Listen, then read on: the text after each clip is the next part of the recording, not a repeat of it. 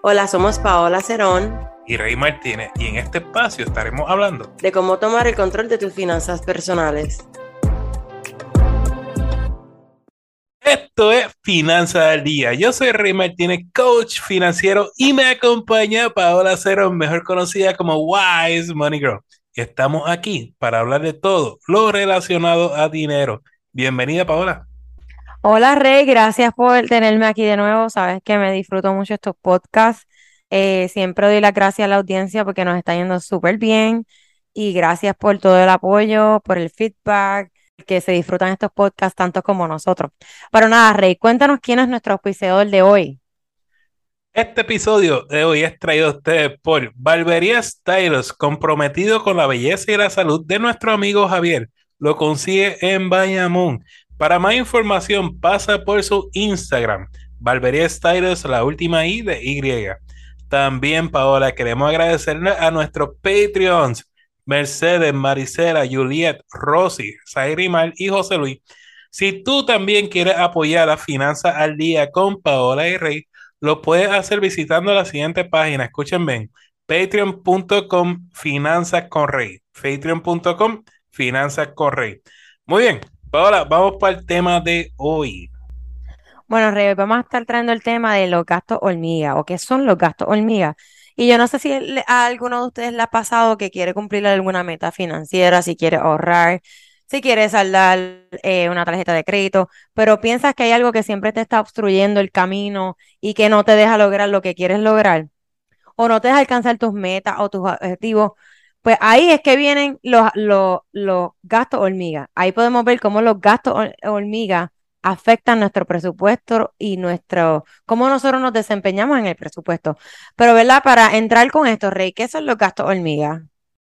Los gastos hormiga son los consumos cotidianos del día a día que tienen un valor bajo y por eso suelen pasar inadvertidos en nuestro registro de gastos o nuestro presupuesto mensual son típicamente compras pequeñas de poco valor que impactan el presupuesto, Paola. O sea, esa, ese refresco que viste en el supermercado, mano derecha, esas cosas pequeñas así que, que impactan tu presupuesto. Como por ejemplo, todos nosotros cuando vamos al trabajo en la mañana, yo soy uno, amante del café. Paola, yo sin café. Ah, ah, pero es que ahí caemos todos, yo creo que hemos hablado de esto. y, ese cafecito en la mañana. Y, después no puede ser en la casa, tiene que ser como que fuera de la casa, como en la oficina. Y ahí se te van, ¿qué? Unos 50, 2 dólares. Si te metes en Starbucks, te puedes meter a 6. Para comprar, compraste sandwichito y ya te metiste en 8. Y, si multiplica eso diario, ¡ay, señor! No, y, también pasa, Rey, que cuando uno está haciendo, eh, va a las tiendas que, por ejemplo, el ejemplo clásico, Walgreens o por lo menos si vives en Estados Unidos, Target, que tú dices, ay, yo voy a ir a comprar unas gotas de ojo, o voy a comprar una, unos medicamentos, y de momento cuando vas a la caja, tú ibas a ir a comprar unas gotas de ojo, pero terminas pagando 100 dólares, o 200, o sea, en Walgreens. Y, gente, no estamos diciendo que, no que, que esté incorrecto, es que, como siempre hemos dicho, si tú monitoreas tus gastos, estos gastos hormiga no te van a afectar. Pero también este, somos compulsivos porque nos gusta comprar, o sea, somos una cultura you que vive del, del, consumo. Ahora bien, Rey, ¿qué otro ejemplo podríamos dar de, lo, de los gastos de hormiga? Mira, más rayo parte las botellas de agua. Ah. que no tengo otra forma de decirlo. o sea, una botella de agua, tú vas a Costco, la botella de agua, eh, te puede salir, ¿verdad? Si, si son 40 botellas de agua por un par de dólares a 25 centavos, pero no. Tenemos que comprar la botella de agua de la gasolinera, de, en vez de pagar los 25 centavos, terminas pagando un dólar o un 50 por la misma botella de agua, ¿verdad? Entonces, lo, que es como Uber Eats y DoorDash, estas comidas de domicilio, ay, yo, yo, yo creo, Paola, yo me canto culpable ahí también porque hay veces que uno quiere cocinar y ahí termina uno pidiendo Uber Eats y DoorDash, ¿verdad? Ay, me ha pasado. La semana pasada lo hice dos veces. Ah, no, entonces también tenemos este los raspa y los ganas esos de los de los de los gas stations, de la gasolinera. Uno lo ve así de cinco, un peso y lo ve poco a poco, Pero vamos a juntar a esas personas que, vamos a suponer que una persona este, compre eso de la lotería diario y son cinco pesitos. También es, estas suscripciones que tenemos como, que no tengo nada en contra de ellas, o sea, Netflix, Hulu, Disney Plus, eh, ¿cuál es más? Ayúdame. Tú sabes que ahí escuché a alguien, y no sé si fuiste tú, Pablo, o alguien escuché, que estaba dando como unos tips de cómo trabajar esto de las suscripciones. Y me pareció muy interesante. Y es que ella, y era una chica, ella decía, para que no, no puedas ver toda esta aplicación, porque la verdad tú, tú tienes Amazon, tú tienes Hulu y todas estas cosas, pero tú no te vas a sentar en un mes a verlo todo. Así que mensualmente ella decía como que pues un mes compras Netflix, el otro mes, ¿verdad? Lo compras por un mes, luego compras por un mes Hulu y así y va alternando y hace, ¿verdad? Porque muchas veces Netflix lo que hace es repetir, repetir, repetir. Y, y, pues llega un punto que ya tú te la sabes, tú sabes. Sí, que Netflix también depende del país. Yo he visto que depende del país que estés, que ellos, ¿verdad? Ponen este, estas películas o TV shows, pero ya. Ahí dimos algunos ejemplos. Ahora bien, Rey, ¿cómo, cómo le podemos explicar a nuestra audiencia? ¿Los gastos de hormiga son buenos o son malos? en base a, lo que hemos dicho hasta ahora. Ya yo sé la respuesta, pero ¿qué tú piensas? Pues si no se planifica, ¿verdad? Si no lo planifica en tu presupuesto, como lo, hemos hablado en pasados episodios, como hacer un presupuesto, pues sí, es un gasto malo, porque se convierte en un gasto caprichoso, ¿verdad? muchos de estos gastos de hormigas son caprichosos, porque dime tú que una botellita de agua o, un dulce este, ¿verdad? A la hora del supermercado, porque los supermercados, si te fijan, ¿dónde te ponen los dulces y la botellita de agua? En la caja de registro. Hacho Walgreens hace eso, mano. Y ahí termina uno comprando el dichoso dulce o el agua, ¿verdad? Que uno dice, pues, ya estoy aquí. Y como está en una fila y está mirando el dulce, tentador, el chocolatito, pues ahí termina uno comprando. Pero como no estuvo en tu presupuesto, pues en realidad es un gasto innecesario, caprichoso. So, si lo pones en tu presupuesto, pues fine. Si no, pues no. Pues ahora que tú estás hablando del presupuesto, si yo le diría a ustedes cuánto, qué por ciento deberíamos, ¿verdad?, destinar a estos gastos de hormiga en nuestro presupuesto, pues no hay un porcentaje este, básico, no hay uno que sea el correcto, pero no debe superar del 5 al 10% de nuestro presupuesto. So, si ya tú has cubierto, ¿verdad?, tus gastos fijos, y a tu ahorro, has pagado tus deudas, después de que tú haces eso, puedes destinar una, este, una parte de tu presupuesto que no pase, ¿verdad?, del 5 al 10% a estos gastos. Rey, yo hablando de categorías, porque yo sé que lo hemos hablado antes, los gastos de hormiga no lo podemos mezclar con otras categorías, ¿verdad? Sería como una categoría aparte, ¿verdad? Que no nos los mezclen porque no son gastos misceláneos ni son gastos anuales, son gastos hormiga, que son estas cosas que, you know, no es como que se, se rompió una goma y no sé si me sigue. Sí, no, yo estoy de este acuerdo contigo. Esto, los gastos de hormiga eh, son caprichos, en realidad son caprichos, porque de pronto, tú, pero tú lo puedes poner en tu presupuesto, porque siempre hemos dicho aquí, los presupuestos no es para restringirte, los presupuestos es para darte permiso para gastar. Y tú en tu presupuesto, tú lo manipulas como tú deseas. En tu presupuesto, pues quisiera, quizás puedes poner una partida, una línea que diga gasto hormiga y ponle 100 dólares mensuales si quieres, ¿verdad? Obviamente que tu presupuesto lo aguante, ¿verdad? Y si tu presupuesto lo aguanta, pues date el gusto. No se trata de decir no, sino hacerlo de forma controlada. Exacto, me gusta esa línea tuya. Este, ya vamos a ir cerrando, pero eh, eh, exacto, nosotros como coaches aquí no te vamos a decir nada, esto no compres esto. Mira, realmente, tú eres el que está a cargo de, de tu dinero, de tus finanzas. Nosotros somos una guía, nosotros te damos opciones, nosotros te damos recomendaciones, pero tú decides cómo tú vas a gastar tu dinero o no, y tú decides si eso te acerca a tus objetivos financieros o tus metas financieras o si te aleja. Pero ahora bien, Rey, ¿cómo podemos reducir los gastos de hormiga? O sea, vamos a darle tips, que yo sé que ellos vienen a estos podcasts porque la parte más importante de estos podcasts son los tips. Yo creo que eh, es como siempre hemos dicho aquí, eh, finanzas personales es 20% conocimiento y 80% comportamiento, ¿verdad? Y hay que trabajar con ese 80% que viene siendo el comportamiento. Y es como todo, si uno está acostumbrado a hacer algo por rutina, hay que buscar el método para ir rompiendo la rutina, ¿verdad? Porque no te vamos a pedir que si tú estás acostumbrado a ir todos los días a Starbucks, por decir un nombre, cualquier cosa, pues de pronto decirte no vaya, porque que no, no, no, no va a poder, ¿verdad? Pues quizás te vamos a decir, este mes, en vez de ir cinco días a la semana, ve cuatro. Y el próximo mes, ve tres.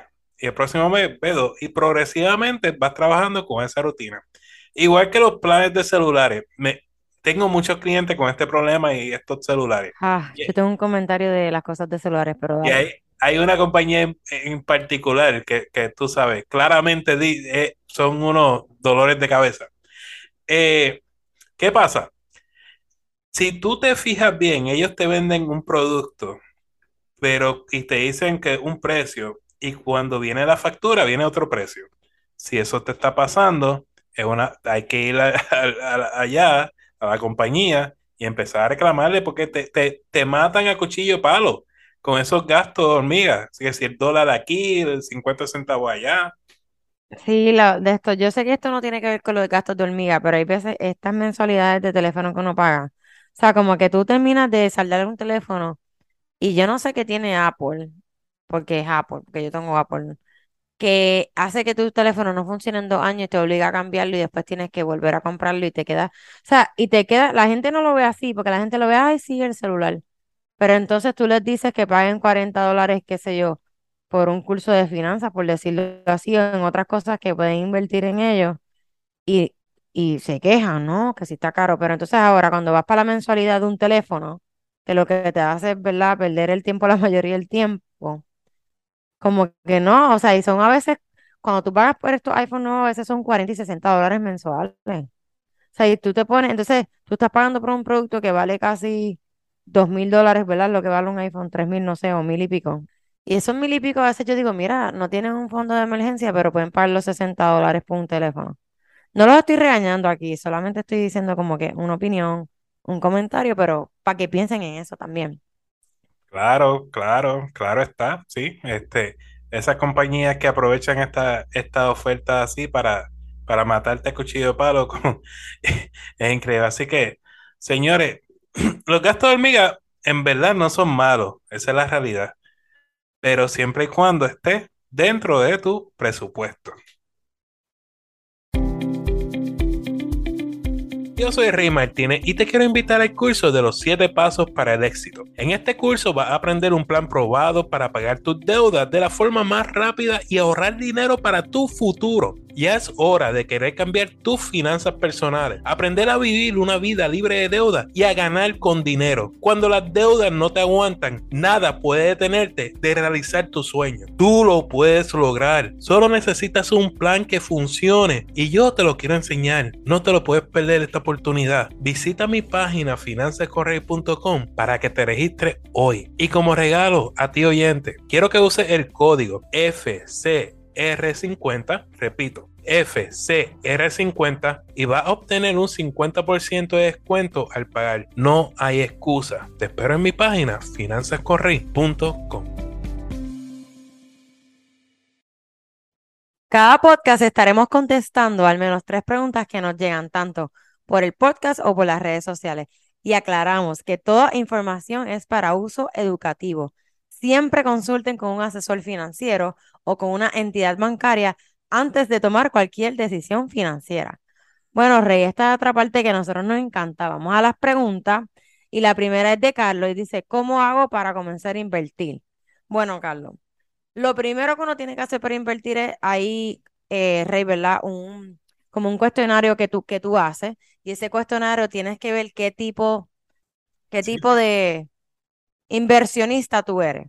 Si eres conservador, si eres más arriesgado, porque si tú no conoces tu personalidad y cómo tú quieres, ¿verdad? Eh, y cuán, cuán riesgo tú quieres asumir, pues entonces pues no puedes partir de eso. Ese es el primer paso, eso es lo más importante.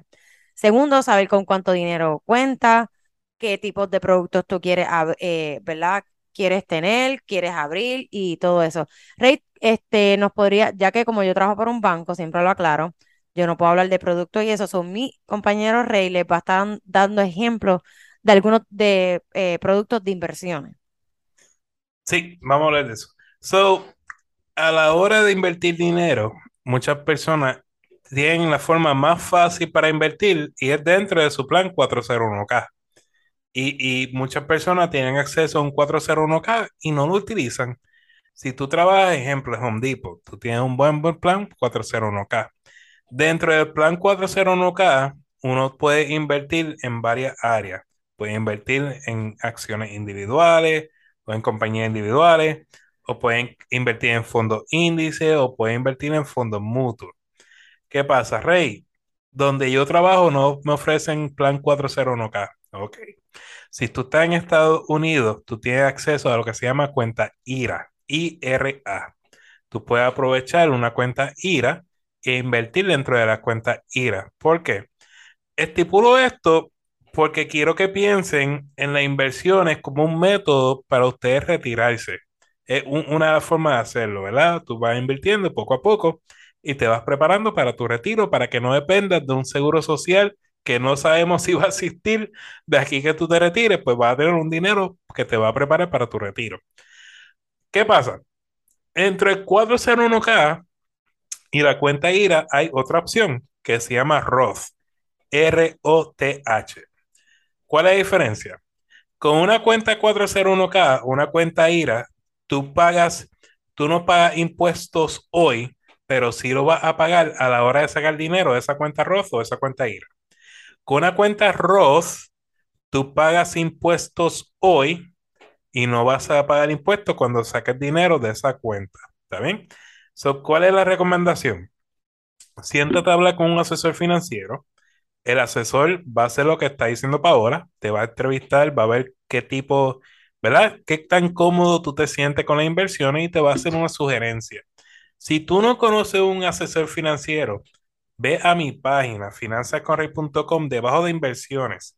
Ahí va a llenar tu nombre, eh, teléfono, correo electrónico de donde tú vivas. No importa en qué país tú vivas, llénala.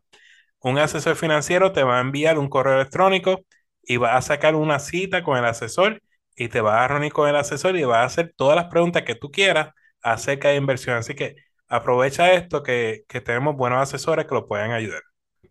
Wow, eso es tremenda información, Rey. Este, apunten esa parte que acaba de decir Rey porque pienso que es súper importante. Bueno, nuestra segunda pregunta es de Colón y dice, chico, la semana pasada fui una entrevista y me dijeron, háblame de ti. Me bloqueé mentalmente. ¿Qué me recomiendan para tranquilizar los nervios en las entrevistas? Ok, lo primero es que yo cada vez que voy a una entrevista, porque eso nos ha pasado a todos, yo siempre digo, eso es una persona como yo, es un ser humano como yo, y hay veces que sí que nos intimidamos, pero yo, o sea, lo que yo hago siempre para una entrevista, yo me estudio, bueno, yo, sigo en la misma compañía, pero si fuera una nueva compañía, me estudiaría la compañía, su misión, su visión, cuáles son sus valores, qué está buscando, después me leería, ¿verdad? Y esto lo digo porque esto te ayuda a estar menos nervioso. También hay muchas páginas como Glassdoor que tú puedes buscar este tu, el título de la, de la posición y puedes ver más o menos preguntas que ellos te harían. Yo sé que hay preguntas, ¿verdad? Eh, técnicas de behavior o de comportamiento que yo las odio, pero siempre las hacen. Y pues uno, pues, ¿verdad? Tiene que saber contestarlo y qué sé yo. Y otra cosa es que, mira, estar, estar nervio, tener nervio es parte de, pero también uno tiene que confiar en uno mismo. O sea, este, si Dios quiere que te den ese trabajo, va a ser para ti. Punto. Así es que yo veo las cosas. O sea, digo, aquí no quiero, ¿verdad? Nadie que, que no tiene que ver nada con religión ni nada. Solamente que tener confianza en uno mismo. Entonces también, este, cuando te hablan de ti, tú puedes hablar de otras cosas que tú has logrado en un trabajo anterior. Como que, ejemplo, llegué y pude mitigar, eh, el riesgo en tal compañía, pude subir, qué sé yo, las ventas a un 50%, como que algo que en el pasado que tú hayas logrado traerlo. Y siempre, y ¿verdad, Rey? Está esta pregunta que te hacen como que qué cosas, ¿verdad? ¿Cuál es tu weakness o cuáles son las cosas que, Mira, no son weakness, son áreas de oportunidad. O sea, yo puedo mejorar en esto, soy mejor en esto, pero en esto tengo que mejorar. Nunca uno minimizarse, ¿verdad, Rey? Sí, estoy de acuerdo. Este, yo, yo creo si, si algo, ¿verdad? Yo te puedo dar de sugerencia, eh, siempre ten, eh, escribe ejemplos, ejemplos de cosas que te hayan sucedido en tu, en tu carrera profesional y cómo tú has convertido esos retos en, en, en una forma positiva. Y ten por lo menos cinco ejemplos contigo en la mente o quizás unas notitas, eh, te puede llevar un pad, unas notas que, que de pronto tuve un bullet point y te acuerdes ese ejemplo como si fuera un, ¿verdad? Un- una droguita para el examen. Y como dice Paola, ponerse nervioso es normal. Eh, trata de practicar, que alguien que te entreviste antes, un amigo o algo, te dice, mira, hazme unas preguntas como si tú me estuvieras entrevistando. Este, igual si te hacen la pregunta, como dice Paola, de dime un área donde, ¿verdad? Tú sientas que tengas que mejorar, tú presentas el área, pero también vas a presentar cómo, cómo tú has mejorado, ¿verdad? Porque de eso se trata, es venderte. Así que no, nada, tranquilo, practica y, y uno cuando hace varias entrevistas ya esto, eh, uno lo va dominando, así que va a estar bien, no te preocupes. Y ya que estamos en finanzas, quería añadir, tú sabes que hay veces que te hacen esta pregunta que ¿cuánto esperas en compensación? Y mira, y esto te lo van a hacer. Nunca, y se supone que en una entrevista, pues uno no hable de eso, pero si tú nunca traigas el tema, nunca. Pero si te llegan a preguntar, tú vas a coger esa posición, la vas a poner en internet y vas a buscar lo que pagan en esa posición. Y tú vas a decir, ah, este, basado en el research que yo hice en internet, esta posición pagan entre X y Y cantidad, pero por la experiencia que yo tengo, yo que quiero que a mí me paguen entre esto y esto, o esta cantidad. Siempre sé bien preciso y nunca tengas miedo a negociar tu salario. Y lo digo porque eso es parte de las finanzas personales. Si es una persona que estás con deuda o tienes metas de ahorrar más, tú tienes que incrementar tus ingresos. Y una de las mejores formas es esto de las entrevistas. Son, me encantó tu pregunta. Bueno, Rey, vamos a nuestra tercera y última pregunta. Viene de Miguel. ¿Cómo una persona que no tiene experiencia crediticia puede hacer crédito? Vamos, vamos a comenzar por lo básico, Miguel. Mira, eh, se prefiere que vaya a una cooperativa y puede ser un banco también, pero yo honestamente prefiero que vaya a una cooperativa, un credit union, y busque una tarjeta de crédito asegurada. ¿Qué es esto? Tú vas a poner una cantidad de dinero, unos 100, 200, 300 dólares en una de sus cuentas. Ellos te van a dar a cambio una tarjeta de crédito, pero es asegurada porque si tú no logras pagar esa tarjeta de crédito, pues ellos tienen el dinero para, ¿verdad? Eh, poder saldar la, la deuda. Ahora bien, si la pagas mal, sabes que tu puntuación de crédito va a bajar o, o se va a acabar de chaval. Si la pagas bien y no tienes crédito, va a crear crédito y si tienes mal crédito, te va a ayudar para el crédito. ¿Qué pasa con estas tarjetas de crédito aseguradas? Una vez te sigan viendo en, en la cooperativa eh, de una, una tarjeta de crédito asegurada, como en dos años, un año, dos años, de ser asegurada, se puede convertir, existe la posibilidad que se convierta no asegurada y te aumenta en el límite de crédito de esa tarjeta. Así que, pues, esto es una alternativa y funciona, porque todavía estamos con el pensamiento que tenemos que coger muebles y hacer préstamos y hacer unos revoluces para crear puntuaciones de crédito, cuando no, hoy en día es mucho más fácil que eso. No, y que no le tengan miedo a las tarjetas ni nada. O sea, el crédito es bueno, obviamente, si lo sabes manejar, si tienes presupuesto y si lo sabes controlar tus impulsos y no, ¿verdad? Incurrir constantemente en esos gastos hormigas.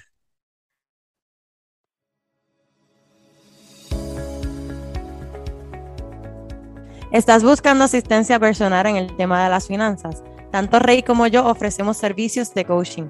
Para contratarme me pueden conseguir en Wise Money Girl en Instagram y a Rey lo pueden conseguir en su página web Finanzas con Rey. La mejor preparación para mañana es hacer lo mejor que puedas hoy. Jason Brown. Señores, queremos agradecerte por el tiempo que nos has regalado, porque sin ti, Wise Money Girl o Finanzas con Rey no existirían. Si te agrada este contenido, te invitamos a darnos cinco estrellas en el podcast y dejarnos un comentario para seguir creciendo en esta comunidad. A Paola la consigues bajo Wise Money Girl en Instagram y Facebook y Finanzas con Rey en las diferentes plataformas sociales, también en la página finanzasconrey.com. Señores, recuerden, vivan como nadie para que luego puedan vivir como nadie y sobre todo sueñen en HD. You got this.